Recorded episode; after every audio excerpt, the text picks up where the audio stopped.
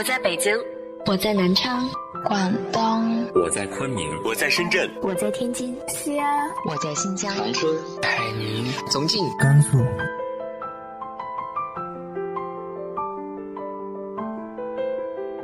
这里是 FM 幺八零八四，昨天的你的现在的未来，我是主播背着吉他的蝙蝠女侠。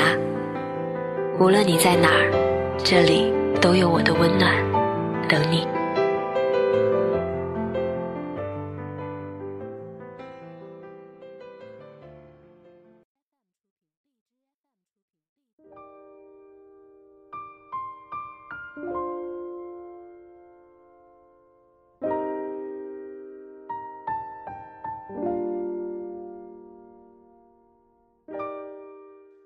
嗨，亲爱的你，晚上好。我经常在朋友圈看到一些不顺遂的故事：冲动辞职了，找不到工作；房东要涨价，租不起房子了；还是没混出个模样来，给父母丢脸了。秋天来了，希望你可以在冬天之前找到方向。今天和大家分享的文章来自于微凉的《劳力市场见闻》。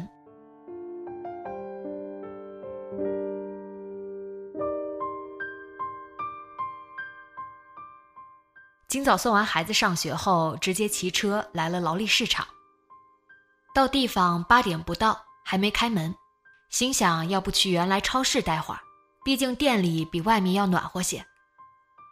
店离这儿五分钟就到了，很近。犹豫半天，还是抹不开面子，怕老同事们问东问西。冷就熬一会儿吧，还有半个钟头就开门了。我打定了主意，便站在冷风中看招聘橱窗里的信息。橱窗前除了我，还站着一个女人，头发斑白，身形消瘦，上身一件黑棉袄，像农村大妈的那种，下身牛仔裤，腿很瘦，脚上一双半新不旧的运动鞋，看上去约摸五十多岁。他仔细地盯着橱窗里的字，看了半晌。他突然侧头问我：“这边限制学历吗？”我愣了一愣，指着单位要求一栏给他看，有的工种要求大专毕业，有招操作工的，学历不限。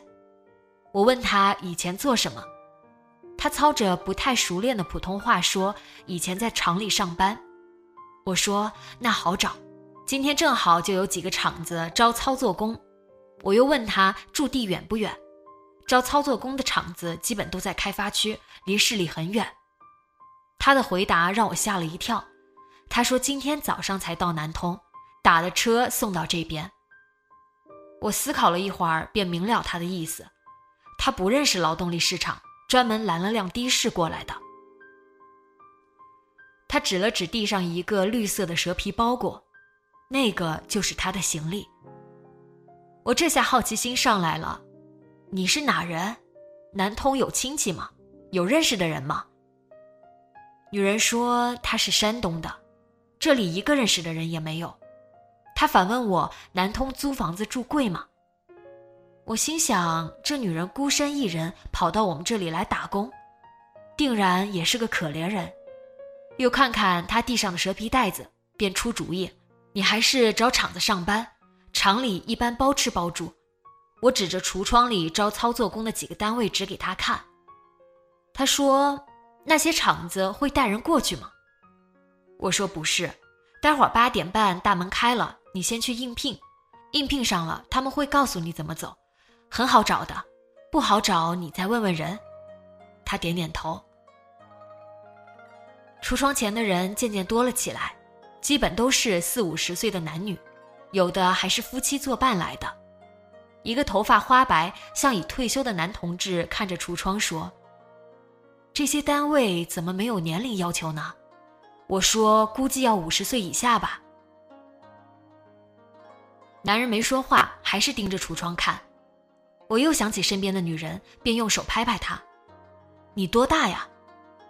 女人腼腆的笑笑：“四十。”我又是一愣：“我也是四十，好巧。”女人这下仔细的打量我一下。你也四十？我点点头，看看她近乎全白的头发，土黄色毫无修饰的脸。是的，我属马。她笑了笑，我也是。大门终于开了，招聘单位陆陆续续的进来了。我先在底楼问保险事宜，工作人员说社保先交两个月。医保办了失业，暂时不用交，总共一千一百七。我身上没带那么多钱，心想上二楼招聘市场看看有没有合适的单位，顺便看看女人有没有找到工作。保险明天再办也不迟。二楼大厅里人虽然不多，但空调打得暖洋洋的，很是舒服。几家单位正在填入场表格，女人看见了，立马也要去填。我连忙把她拉住。有个穿着貂皮大衣的女士坐在椅子上，慢吞吞地往外拿宣传资料。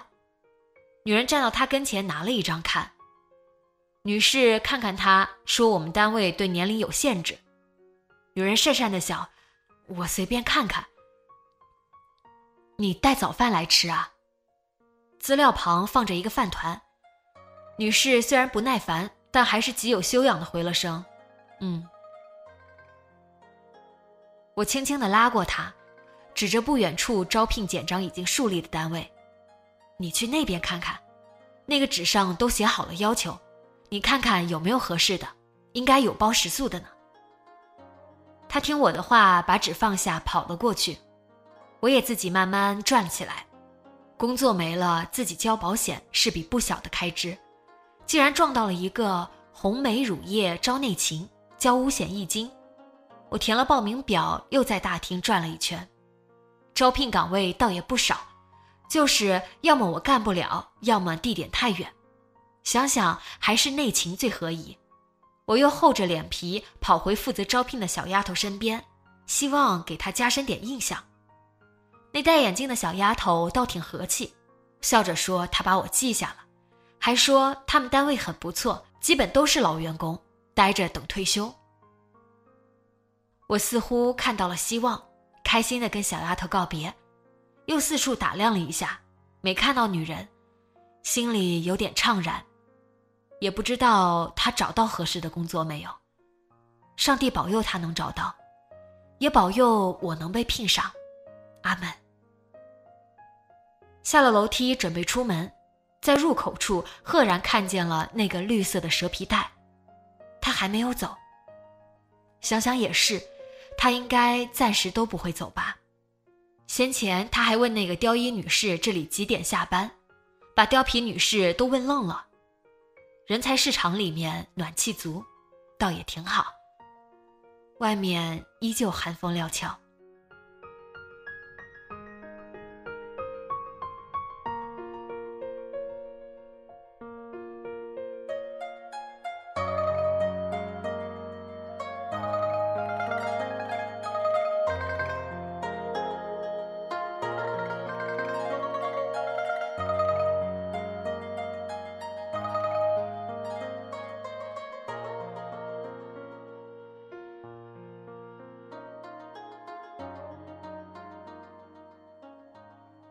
你在身边人的身上看到了哪些让你唏嘘的故事呢？直接在节目下方留言分享给我吧。今天的节目就到这里，节目原文和封面请关注微信公众号“背着吉他的蝙蝠女侠”，电台和主播相关请关注新浪微博“背着吉他的蝙蝠女侠”。今晚做个好梦，晚安。